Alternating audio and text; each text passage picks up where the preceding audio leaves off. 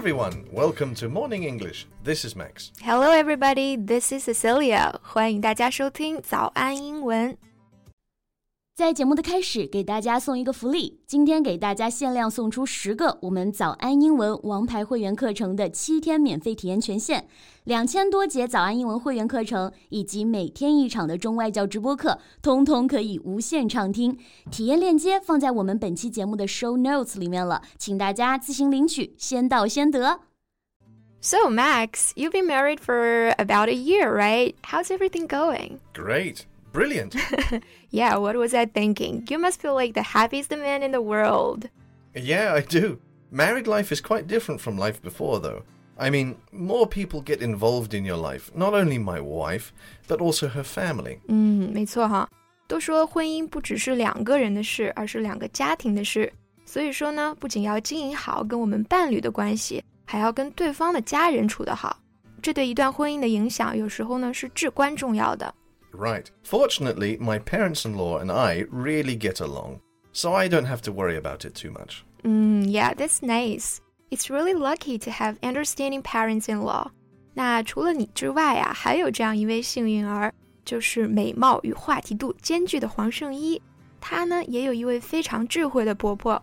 当然，她自己在与婆婆的相处当中也是非常高明的。 Oh, I really would like to hear about this wisdom so I can apply it to my own family relations. All right. 那这期节目呢，我们就来聊聊这种婆媳相处的智慧哈。From your experience, what do you think is the most important in this kind of relationship? Well, I think it's all about mutual respect. As son in law, I must respect and admit their importance in the family. As parents in law, they are expected to understand and appreciate my position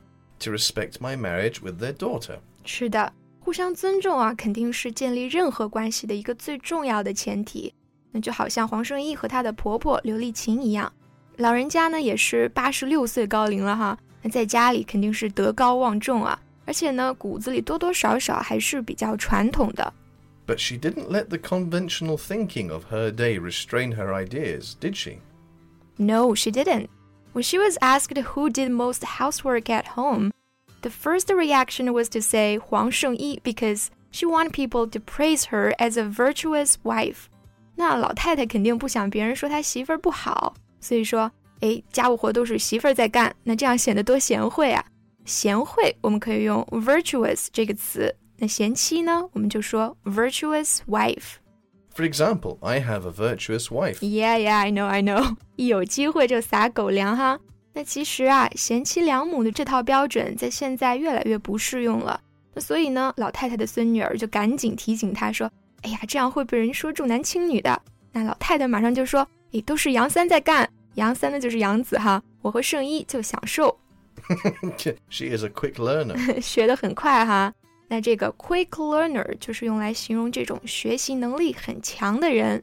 Yeah, but from this we can see that she is not the kind of stubborn elder who believes it goes without saying that women should do all the housework. Right, I couldn't be more opposed to this idea.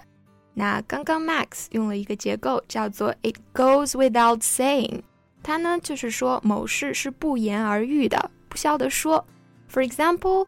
It goes without saying that health is above wealth。那其实还有一点也能看出这个婆婆是不是尊重儿媳妇的，就是看她对媳妇儿工作的态度。Usually, once married into this kind of rich and powerful family, actresses will quit acting, willingly or unwillingly. We don't really know. Mm, you got a point. It's the same situation that Huang Shengyi faces, but her mother-in-law didn't force her to quit. She just showed her concern about her health when she was stressed out by work.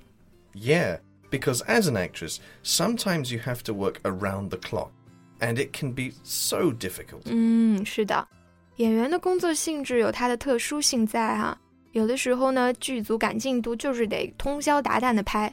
那 around the clock 就是指夜以继日的。你看时针绕着钟走一圈，是不是就是一整天连轴转呀？ 那长期处在这种工作强度下呢，人就容易变得焦虑、焦虑不安的。我们可以用 stressed out 这个短语来形容。Well, sometimes the generation gap is inevitable, But this way of communication can save confrontation and even bring them closer to each other. 对的，虽然两代人之间有代沟是不可避免的，但是只要双方表达方式到位了，是可以避免很多矛盾的。 那这个代沟呢，我们就叫做 generation gap。To bridge the generation gap, efforts from only one side isn't enough. Huang Shengyi must have done a lot to improve the relationships too. Sure. She always makes sure that her mother in law feels she's being cared for and listened to. Like when Liu Liqin took a shower, Huang Shengyi would insist to stay by and help in case she fall down accidentally because it's really dangerous for an elder to fall at that age. Yeah, exactly. Even if the mother in law was a little shy and embarrassed, I bet she must feel warm and deep inside. 嗯，对，她肯定是非常感动哈。而且啊，像黄圣依这种从来不做饭的，也会专门下厨，并且第一筷子就给婆婆夹菜。那好不好吃不重要啊，吃的就是这个心意嘛。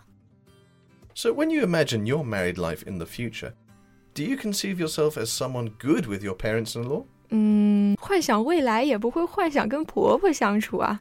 不过呢，我觉得我应该还可以吧。I'm not a sweet talker, but I always try to stand in others' shoes.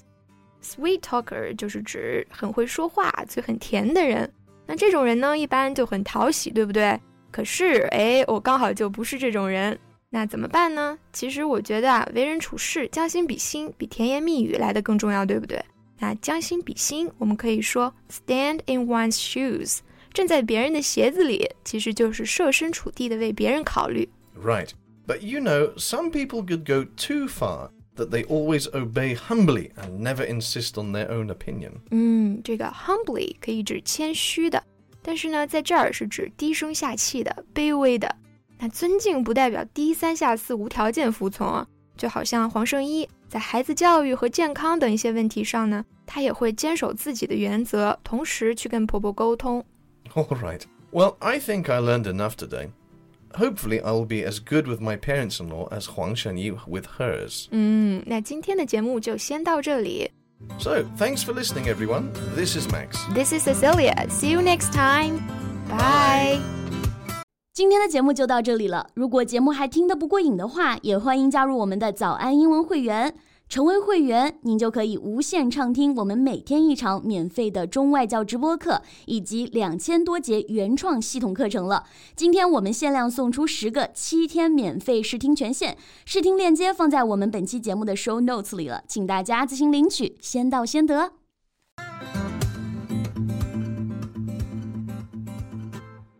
This podcast is from Morning English. 学口语就来早安英文。